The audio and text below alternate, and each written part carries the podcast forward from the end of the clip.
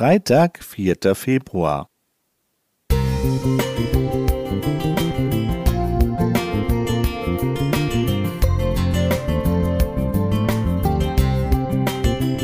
Ein kleiner Lichtblick für den Tag.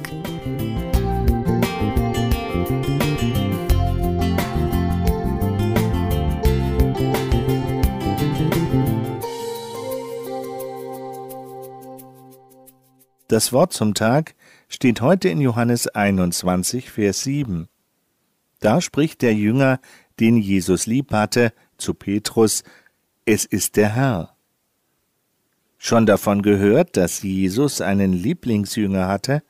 Ich lernte im Kindergottesdienst, dass Johannes der Lieblingsjünger von Jesus war und ärgerte mich darüber. Wir waren zu Hause drei Geschwister. Meine Eltern bemühten sich darum, keines ihrer Kinder vorzuziehen, und trotzdem wachten wir Kinder argwöhnisch darüber, dass nicht einer mehr abbekam als der andere. So sind Kinder und Erwachsene auch heute noch.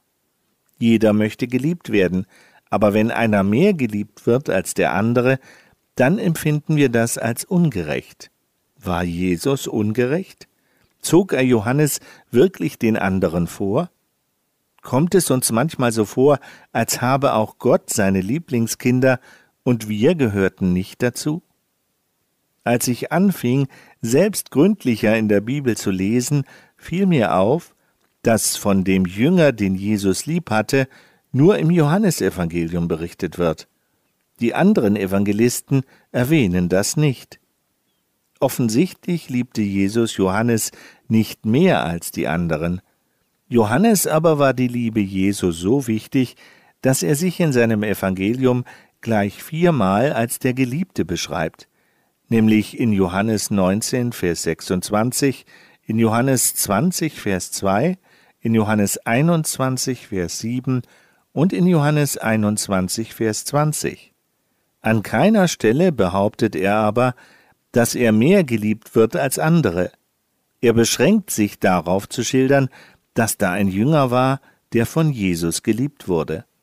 Er nennt nicht einmal seinen Namen, doch die Bibelausleger sind sich einig, dass Johannes hier von sich selbst spricht. Johannes war sensibel für die Liebe.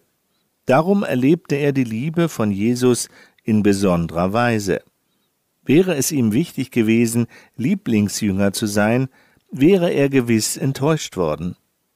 Es gab unter den Jüngern Eifersüchteleien und Rangstreitigkeiten, an denen auch Johannes beteiligt war.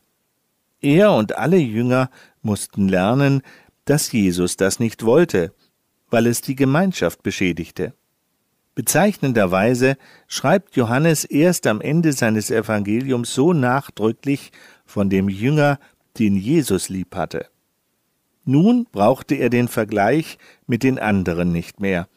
Wichtig war ihm nur noch, dass sein Herr Jesus ihn liebte. Gott, der jeden Menschen einzigartig geschaffen hat, liebt auch jeden auf einzigartige Weise. Diese unvergleichliche Liebe zu erkennen und sie für sich anzunehmen, darauf kommt es an. Das ist beglückend. Lothar Wilhelm